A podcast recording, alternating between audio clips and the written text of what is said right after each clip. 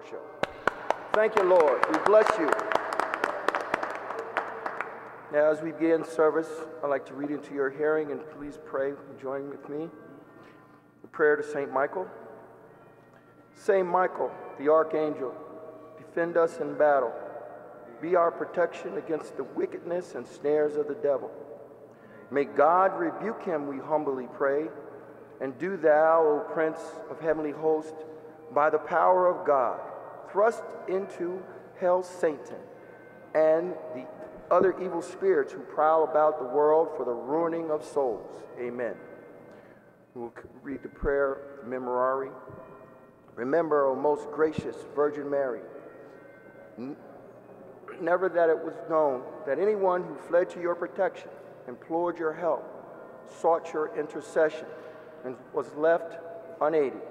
Inspired by this confidence, I fly unto you, O Virgin of Virgins, my mother. To you I come, before you I stand, sinful and sorrowful.